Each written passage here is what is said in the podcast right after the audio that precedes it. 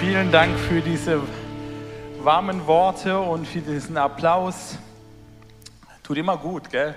Also ich liebe es, wenn man mir Danke sagt, aber weil wir Menschen so geschaffen sind, ähm, einander zu loben. Es ist, tut mehr besser, als wenn wir einander verletzen.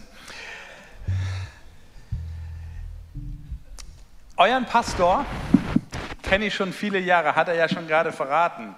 Ähm, er war Student am theologischen Seminar, als ich ganz frisch am Seminar ankam. Da war er schon im dritten Jahr, kurz vorm Abschluss. Und ähm, ich habe schon tausende Predigten in meinem Leben gehört. Die allererste Seminarandacht am TSE, die ich miterlebt habe als frischer Student, wurde von ihm gehalten. Und tatsächlich, ich kann mich an diese Predigt noch erinnern. Und das ist schon eine Ausnahme, ein Ausnahmeereignis, wenn du eine Predigt nach zig Jahren noch weißt. Ich weiß noch, wie du einen Pulli angezogen hast, da war so eine Feuerflamme drauf und die hast du, über die hast du gepredigt. Das Feuer hast du noch heute noch. Halleluja, Halleluja. Ähm, ihr wisst, der brennende Busch, der verbrennt nicht. Der verbrennt nicht. Wenn das Feuer Gottes in dein Leben reinkommt, dann gibt es kein Burnout, sondern dann gibt es ein Feuer. Ähm, so ist es, wenn, das, wenn der Heilige Geist in unserem Leben ein Feuer entfacht. Heute möchte ich euch mitnehmen in ein Thema, was ähm, so ein bisschen auch das aufgreift, was wir die letzten Tage, die letzte Woche erlebt haben, ja eigentlich die letzten Monate. Und ich nehme wahr, dass unsere Gesellschaft immer mehr ähm, durchgerüttelt wird von einer Krise nach der anderen. Menschen ähm, sind angstbefallen, also Kinder wachsen heran mit düsteren Gedanken, mit wenig Perspektive. Ähm, wir haben jetzt diesen Terrorangriff in Israel miterlebt. Ich meine, durch die Medien ist schon schwierig, das zu ertragen. Wie viel mehr, wenn du das tatsächlich erleben würdest. Und ähm, die Welt ist dunkel, die Welt ist böse und in dieser Welt gibt es sehr viel Leid. Und in dieser Woche musste ich so dran denken, an, vor ein paar Jahren, war, als ich in Israel ähm, eine Begegnung hatte. Ich stand da in Jerusalem am Grab von Oskar Schindler und mir gegenüber stand das letzte lebende Ehepaar von diesen Schindlerjuden, die damals von Oskar Schindler in seiner Firma im Nazireich da ähm, gerettet wurden. Und es war inzwischen ein sehr altes Ehepaar. Ähm, und sie haben ihre Geschichte erzählt. Und ihre Geschichte, sie waren die, die zwei Teenagers, die damals, die hatten nichts miteinander zu tun, sondern sie sind in diese Firma aufgenommen worden und dann diese ähm, Emailfirma, um Zeug zu, zu, ja, zu schaffen, aber konnten das ja nicht. Aber das hat, ihr kennt ja, habt ja alle den Spielberg-Film gesehen wahrscheinlich. Und die kommen auch in diesem Film vor. Durch diese Geschichte haben sie sich kennengelernt, haben geheiratet, haben die Shoah überlebt und sind ausgewandert nach Israel. Und jetzt standen dieses alte Ehepaar mir gegenüber und erzählten ihre Story und ähm, sagten, sie kommen gerade von einem Familientreffen und in diesem Familientreffen waren sie 96 Menschen.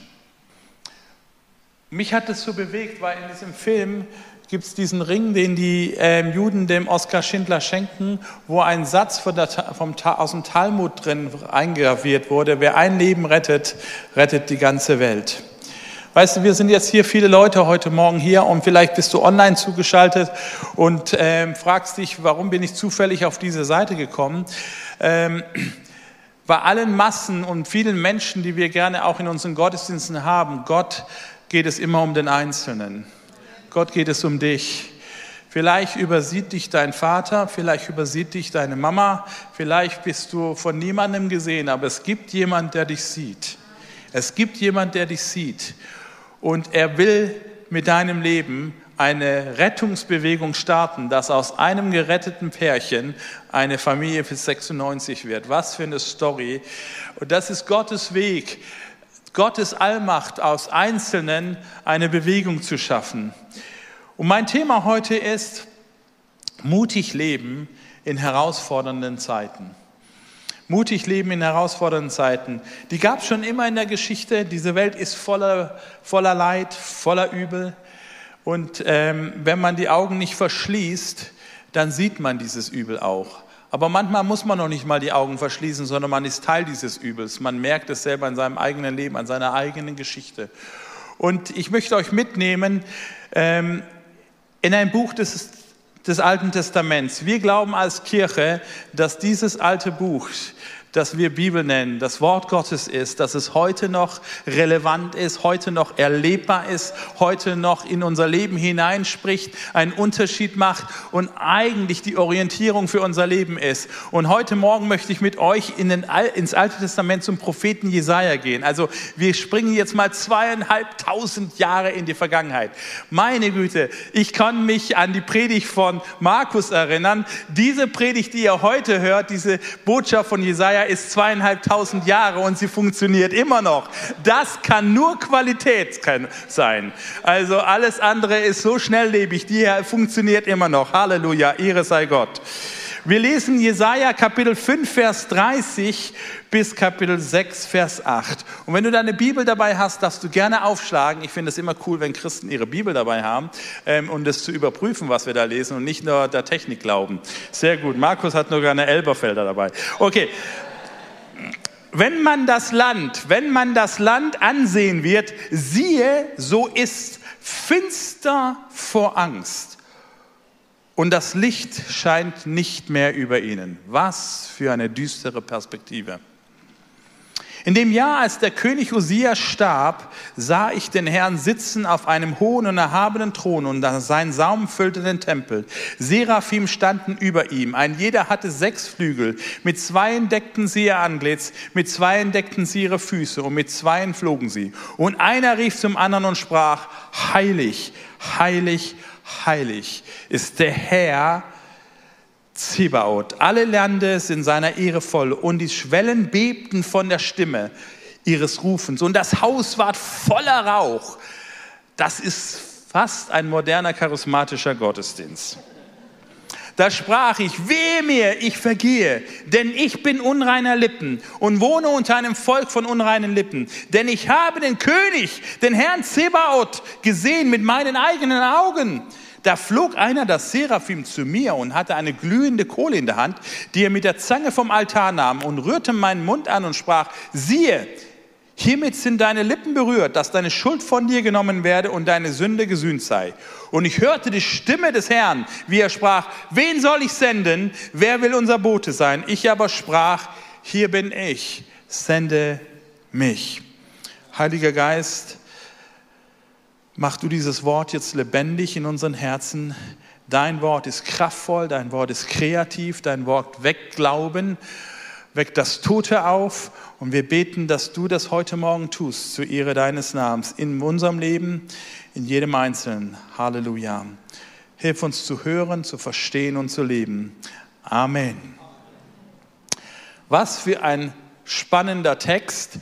Eine Mischung aus Geschichte, Fantasy und ähm, irgendwie schon ein bisschen komisch, ja, da so Seraphim, was auch immer das sein soll, ähm, und dann noch glühende Kohle und ähm, bebender Tempel, Qualm, Rauch, wow.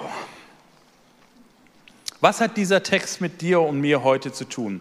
Ein paar Gedanken kurz zu Jesaja, damit wir dieses Buch einordnen können, was wir gerade gelesen haben. Der Prophet Jesaja ähm, ist ein Prophet, der ungefähr zweieinhalb, ja, fast, fast 3000 Jahre von jetzt zurückgerechnet, diente im Südreich Israels. Also Israel wurde damals schon geteilt in einem Nordreich, da wo, das wurde Israel genannt, und ein Südreich, das hieß Juda.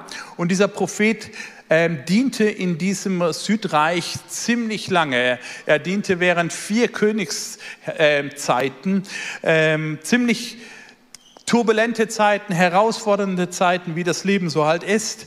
Und ähm, eine Bedrohung, die da war, war das Weltreich Assyrien. Assyrer war Assur und Nineveh waren so die großen Hauptstädte von diesem Reich und die kamen vom Norden immer südlicher und eroberten alles, was es zu erobern gab. Und wenn die Assyrer bei dir aufgetaucht sind, dann war das nicht schön. Also es war kein Nachbarschaftstreffen.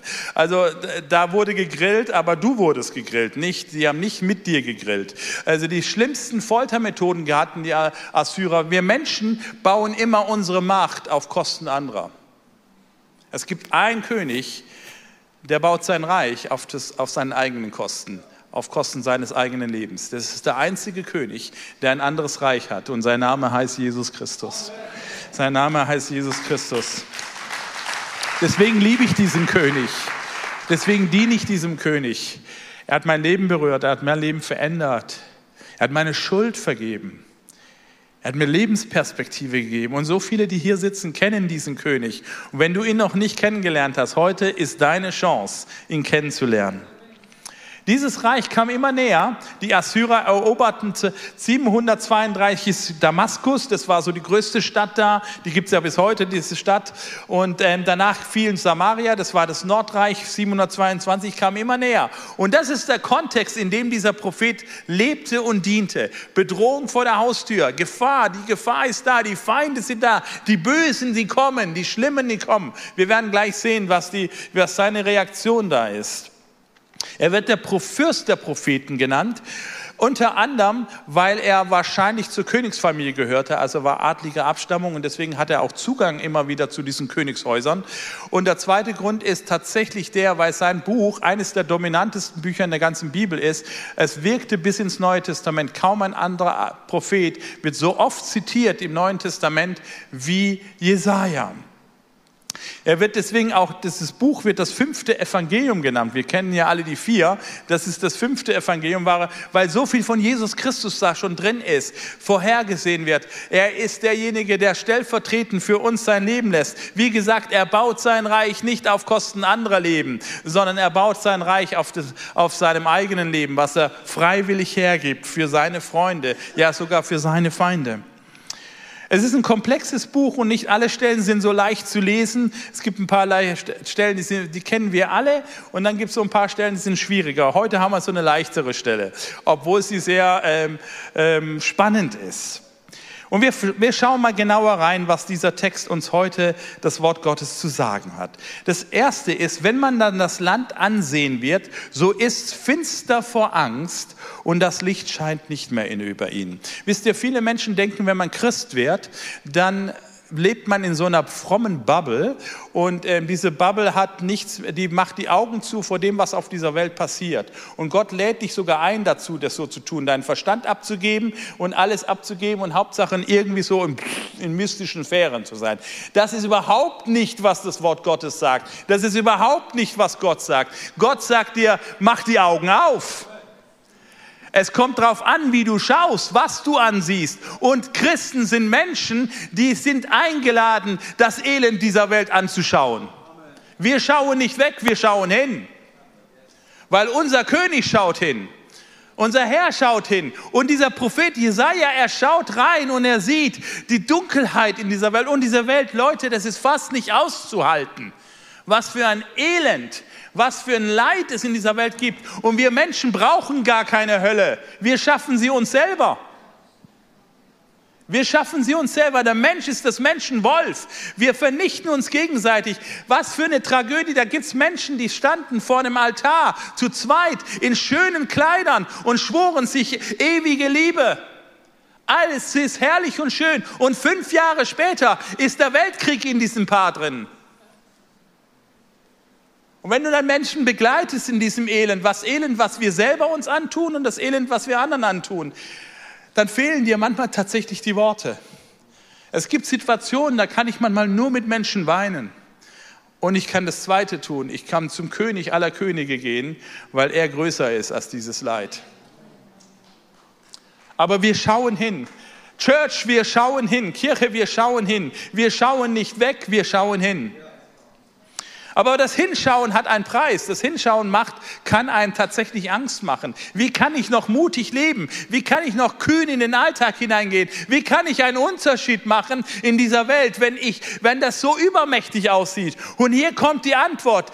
Gott sendet diesem Prophet nicht nur mit offenen Augen in dieser Welt, sondern Gott sendet diesem Prophet, indem er die Augen öffnet für eine Wirklichkeit, die größer ist als das, was er so natürlich sieht. Nämlich er, es heißt, in, der, in dem Jahr, als der König Hosea starb, sah ich wen? Den Herrn sitzen auf seinem hohen und erhabenen Thron. Und sein Saum füllte den Tempel. Und einer rief zum anderen und sprach, heilig, heilig, heilig ist der Herr Zebaut. Alle Lande sind seiner Ehre voll. Er sieht den wahren König sitzen auf dem Thron. Wann sieht er diesen König? Nämlich als König Usia starb. Wer war dieser Usia? Der Usia war so einer der, äh, die meisten Könige Israels und Juda waren schlecht. Also die wären in der Schule immer durchgefallen, ja. Mindestens fünf, wenn nicht sechs. Gab ein paar, die hatten Einsen und Zweien, eins, na, keiner. Aber so eine Zwei hatten schon einige. Ein paar wenige. Und dann, er war so ein Dreierkandidat. Also er hat es eigentlich recht gut gemacht. Und dann gab es eine Situation in seinem Leben, wo er voll daneben gegriffen hat. Und zwar ging er als König in den Tempel und opferte im Tempel. Und diese Handlung stand ihm nicht zu. Wohlgemerkt, er war der König. Wohlgemerkt, er hatte die Macht. Und trotzdem hatte er nicht das Recht, in diesen Tempel zu gehen, weil der Tempel Gottes der Ort ist, wo Gott ist. Da berührt der Himmel die Erde und wir Menschen haben keinen freien Zutritt zu diesem Tempel. Unmöglich. Damals, die Zeremonie, die mal Menschen machen mussten, damit einer überhaupt da rein konnte, da gab es nur eine ausgewählte Gruppe, die, nannten sie, die nannte man Priester. Und davon gab es nur einen, das war der Hohepriester. Das war ein Riesenaufwand, dass der nur einmal da rein konnte. Und er wagte es, da reinzugehen. Das Resultat war, und das war schon Gnade, eigentlich wäre er tot umgefallen. Er wurde aussätzlich. Und Aussatz war damals keine zwei Wochen Quarantäne Corona, ja? Das war lebenslange Quarantäne.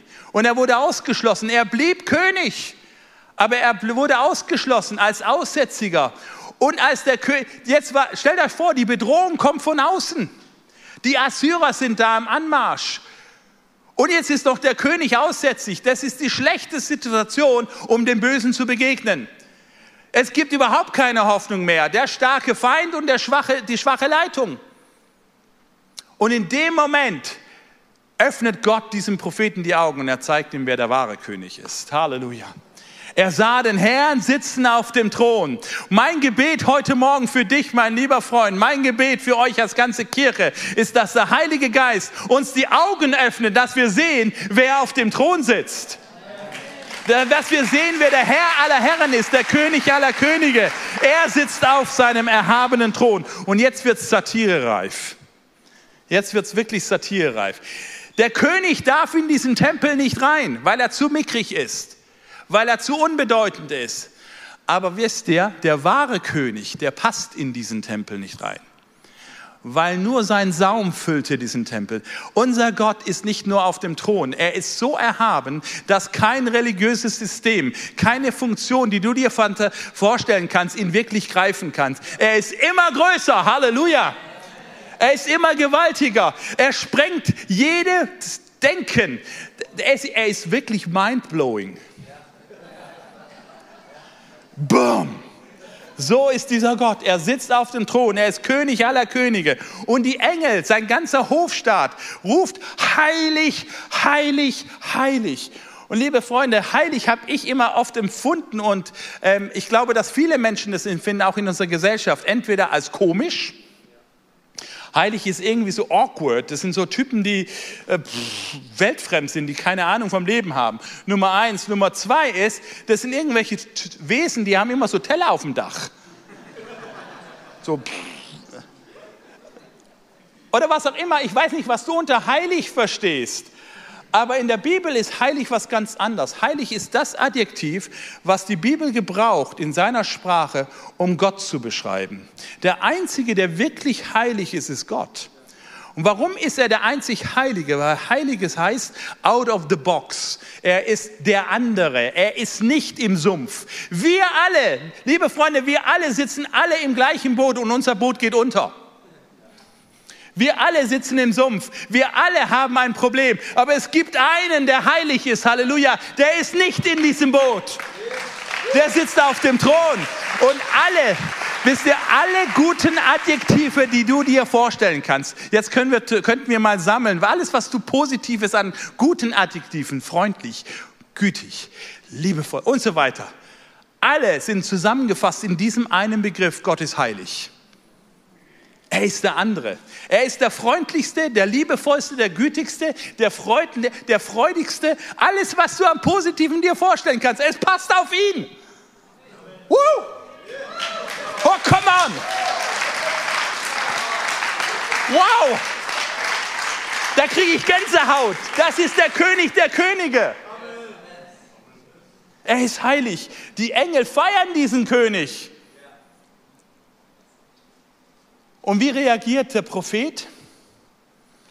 Wir lesen, da sprach ich, wehe mir, ich vergehe, denn ich bin unreiner Lippen und wohne unter einem Volk von unreinen Lippen. Ich kenne diesen Moment. Ich kenne diesen Moment. Wenn du diesem heiligen Gott begegnest, wenn du diesem gütigsten, freundlichsten, stärksten, alles, was du dir vorstellen kannst, begegnest, da bleibt dir nichts anderes übrig, als zu erkennen, dass du es nicht bist. Dass ich es nicht bin. Es zeigt mir, ich bin, man erkennt, wie zutiefst verloren man selber ist.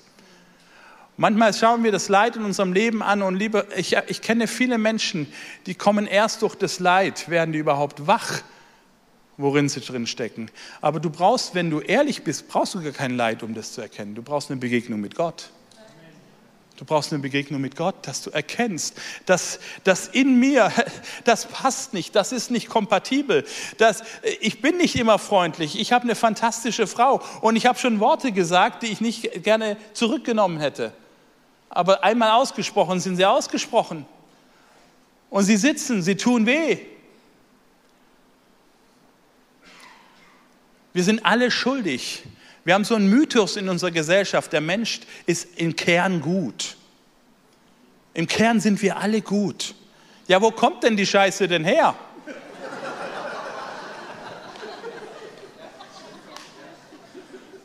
Wo kommt die her? Nein, das ist eine Lüge. Die Bibel sagt uns, denn sie sind alle schuldig geworden. Wir sind alle Sünder. Wir sind alle getrennt von Gott. Wir haben, mangeln diese Schönheit Gottes. Wir mangeln diese Güte Gottes. All das Gute, was Gott kennzeichnet, das habe ich nicht in vollkommenem Maße. Vielleicht ansatzweise, aber es gibt eben auch das Bittere in uns. Und das nennt die Bibel Sünde. Und Jesaja entdeckt es und sagt, wie schrecklich ist es, wehe mir, ich vergehe. Aber Leute, das ist der Anfang von deiner Rettung. In dem Moment, wo du vor Gott kapitulierst und du sagst, Gott, ich krieg das nicht hin. Gott, ich brauche einen Retter. Gott, ich brauche Vergebung. Gott, ich brauche eine Änderung. Ich krieg das nicht hin. Dann fängt dein Wunder an. Dann fängt dein Wunder an dann fängt dein Wunder an. Weißt du, der Glaube an Jesus Christus ist mehr als eine philosophische Wahrheit. Der Glaube an Jesus Christus ist mehr als alle Religionen dieser Welt. Das Erste, dass Gott König und König und Herr und, und so weiter auf dem Thron sitzt, die Souveränität Gottes, das wird dir jede Religion unterschreiben. Aber das Zweite, was jetzt Jesus reinbringt, das ist einzigartig. Er ist nicht nur auf dem Thron, sondern er kommt zu dir. Weißt du, dieser Jesaja, der bricht zusammen. Und dann passiert diese komische Geschichte. Ähm, da flog einer der Seraphim zu mir. Seraphim heißt auf Hebräisch, ist ein hebräisches Wort und bedeutet nichts anderes als brennend, Feuer. Ja? Also eines der brennenden, so eine Feuerflamme und so weiter flog zu mir und hatte glühende Kohle in der Hand, die er mit der Zange vom Altar nahm und rührte meinen Mund an und sprach, siehe, hiermit sind deine Lippen berührt, dass deine Schuld von dir genommen werde und deine Sünde gesühnt sei. Die Antwort auf diesen Zusammenbruch ist eine Begegnung mit Gott. Du darfst Gott nicht nur sehen, wie er wirklich ist, du darfst ihn erleben, weil eigentlich ohne das Zweite ist die Gegenwart Gottes sogar tödlich weil wir verkraften diese Schönheit nicht. Wir verkraften diese Reinheit nicht. Wir verkraften dieses Licht nicht. Aber es gibt einen Ort, es gibt einen Ort. Und vielleicht fragst du dich, was diese Kohle denn ist. Was für eine komische Kohle. Verstehst du, da ist ein Feuerwesen und Feuer kann normalerweise am besten mit Feuer umgehen. Aber diese Feuerwesen können diese Kohle nicht anfassen, sondern nur mit einer Zange. Was ist das für eine Kohle? Das Geheimnis liegt nicht in der Kohle, das Geheimnis liegt an dem Ort, wo die Kohle herkommt. Der heißeste Ort dieser, dieser, auf dieser Erde, der heißeste Ort, den du dir vorstellen kannst, ist der Ort, den die Bibel Altar nennt. ein Altar. Ein Altar ist der Ort, an dem Gott Menschen begegnet. Altar ist der Ort, wo der Himmel die Erde berührt. Altar ist der Ort, wo dieses vollkommen reine, diesem schuldhaften Wesen, Mensch, trotzdem begegnen kann. Weil es braucht immer eine Vergebung. Und dieser Altar, Jesaja erlebt diesen Altar, er erlebt diese brennende Liebe Gottes, wo Gott sagt, ja, der Mensch ist verloren, aber ich gebe ihn nicht auf. Vielleicht haben alle dich aufgegeben, aber Gott hat dich nicht aufgegeben.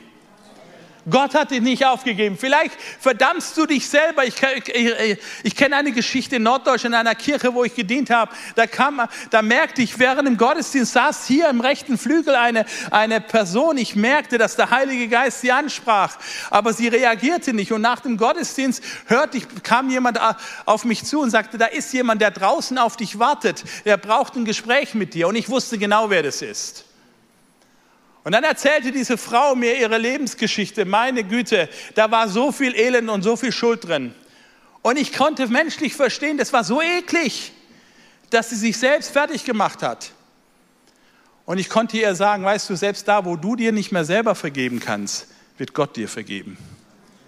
Gott ist sogar größer als deine eigene Vergebung. Dieser Altar der Liebe Gottes unfassbar. Und weißt du, es gibt einen Altar, der ein für alle Mal die feurigste Kohle aller Zeiten hat. Und das ist der Altar vom Kreuz von Golgatha.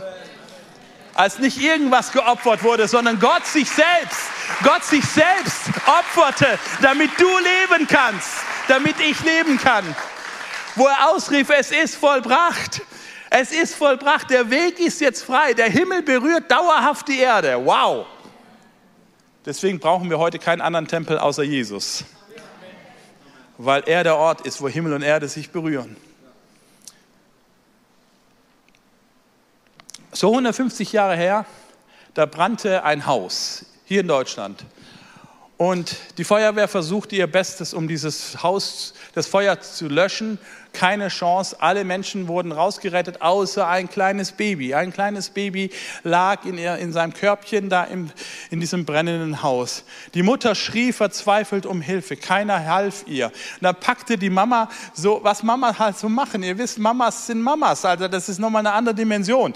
Ähm, die packte diese, diese, eine Decke tauchte das ins Wasser, schlug diese Decke sich übers Gesicht und rannte durch das Feuer hindurch, um ihr Baby zu retten.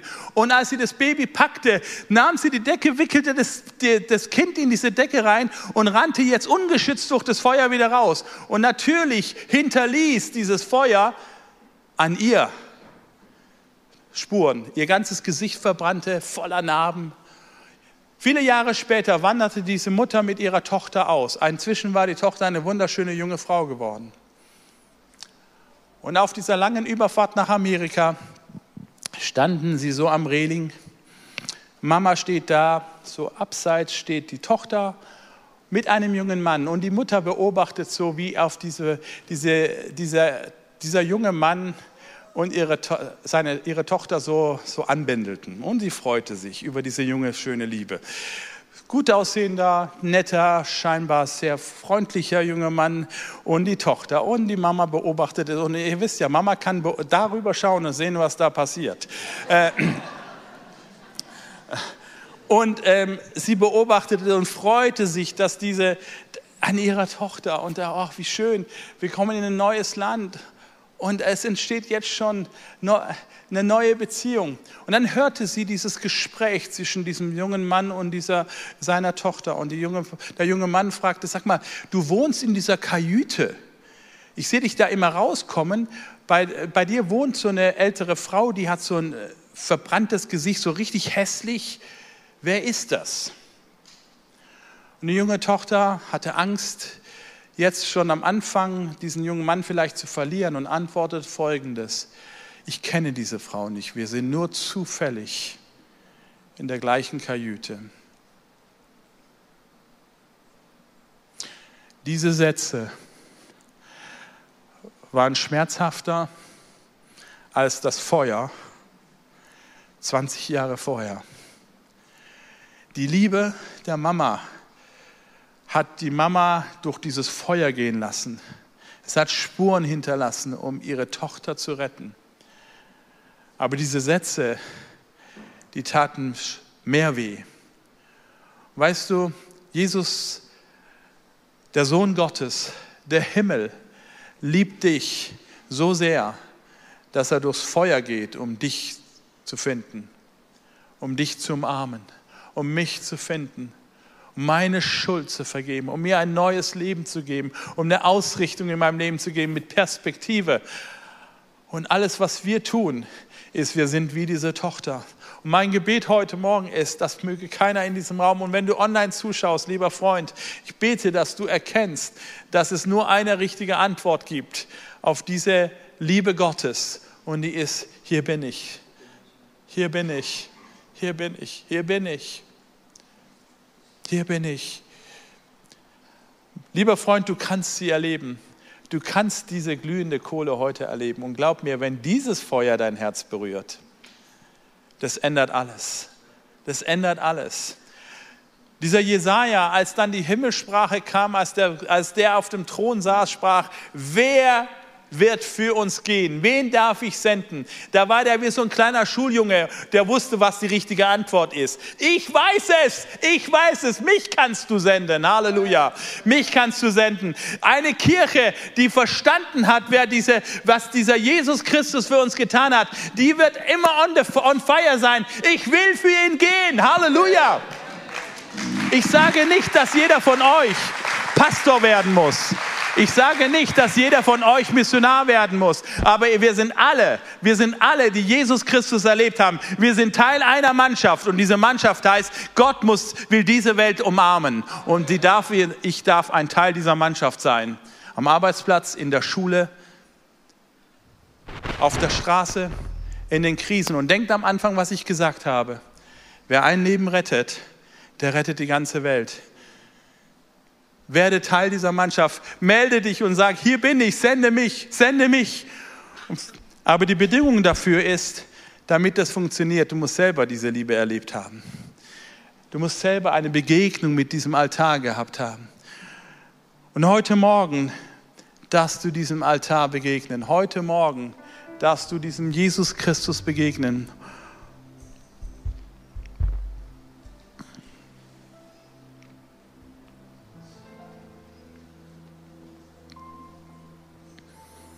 Als ich 17 Jahre alt war, habe ich eine Jugendkirche in Afrika gegründet. Ich bin aufgewachsen in Afrika.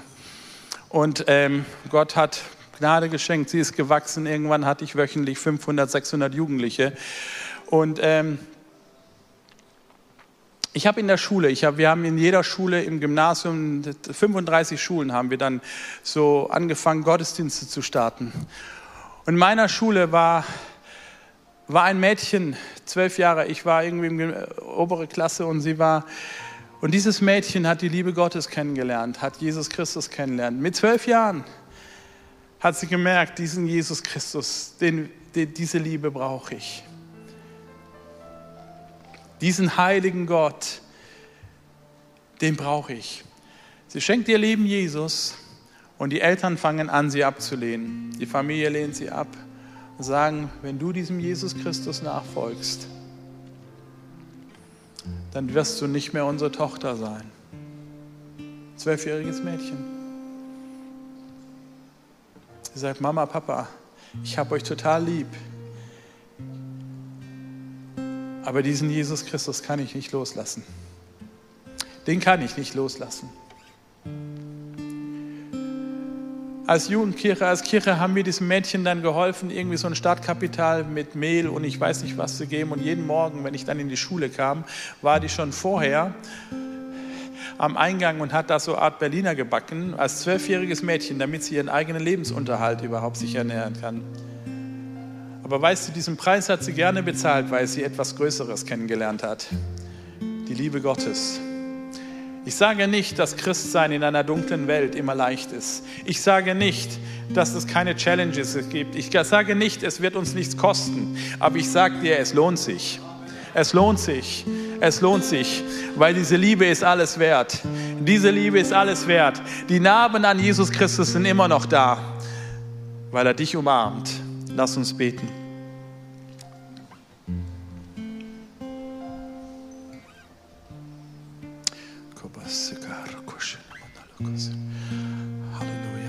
Heiliger Geist, lager du dich jetzt in diesem Raum. Lager du dich jetzt in diesem Raum und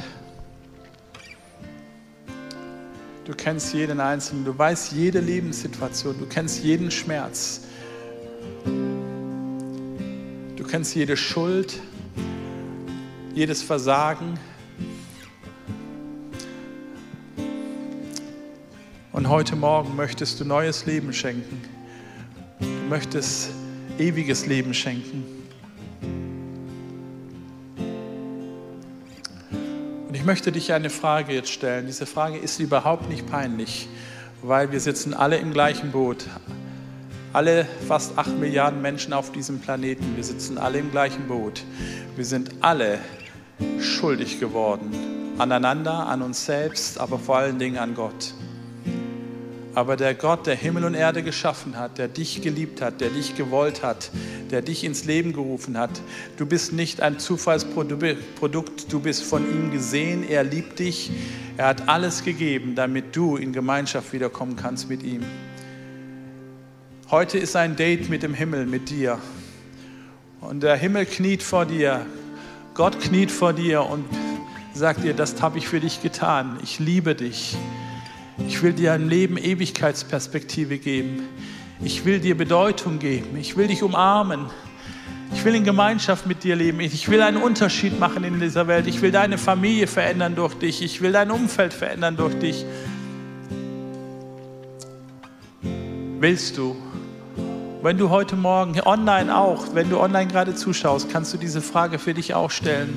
Vielleicht hast du nicht alles verstanden, aber tief in deinem Herzen spürst du, diesen Gott möchte ich kennenlernen. Diesem Gott will ich Ja sagen. Diesem Schöpfer von Himmel und Erde möchte ich Ja sagen. Dann darfst du jetzt, auch online darfst du das machen, auch wenn dir keiner zuschaut, aber so als Glaubenszeichen und hier auch in diesem Raum, während wir alle die, geschlossen die Augen geschlossen haben, wenn du Ja zu Jesus sagen möchtest, darfst du an dem Ort, wo du bist, gerade mal deine Hand heben. Ja, super. Noch mehr, noch mehr. Es sind ganz viele. Halleluja beste Entscheidung deines Lebens. Ich habe diese Entscheidung so oft in meinem Leben getroffen, dass ich gesagt habe, Jesus, wenn ich nicht schon Ja gesagt hätte, hätte ich, würde ich es heute nochmals tun. Würde ich es heute nochmals tun, weil dich brauche ich. Und wir wollen gemeinsam als Kirche jetzt beten. Wir wollen als Kirche ein gemeinsam ein Gebet sprechen und einfach Satz für Satz darfst du es laut nachbeten. Tu es ihm vertrauen. Er hat schon Ja zu dir gesagt. Alles, was wir jetzt tun, ist Ja zu ihm zu sagen. Jesus Christus, heute treffe ich eine Entscheidung. Ich sage von ganzem Herzen Ja zu dir. Ja zu deiner Liebe. Ja zu deiner Vergebung. Ja zu deiner Herrschaft. Komm in mein Leben. Vergib mir meine Schuld. Mach aus mir einen neuen Menschen Nimm mich als Annas, dein Kind. Danke, dass ich jetzt aber Vater sagen darf. Das heißt, ich bin dein Kind. Mit dir will ich jetzt leben. Hier auf dieser Welt und in der Ewigkeit. Fülle mich mit deinem Heiligen Geist. Ohne dich kann ich nicht. Und ohne dich will ich nicht. Amen. Herzlichen Glückwunsch. Weißt du, bei mir in meiner Church zu Hause klatschen wir jetzt. Einfach, weil.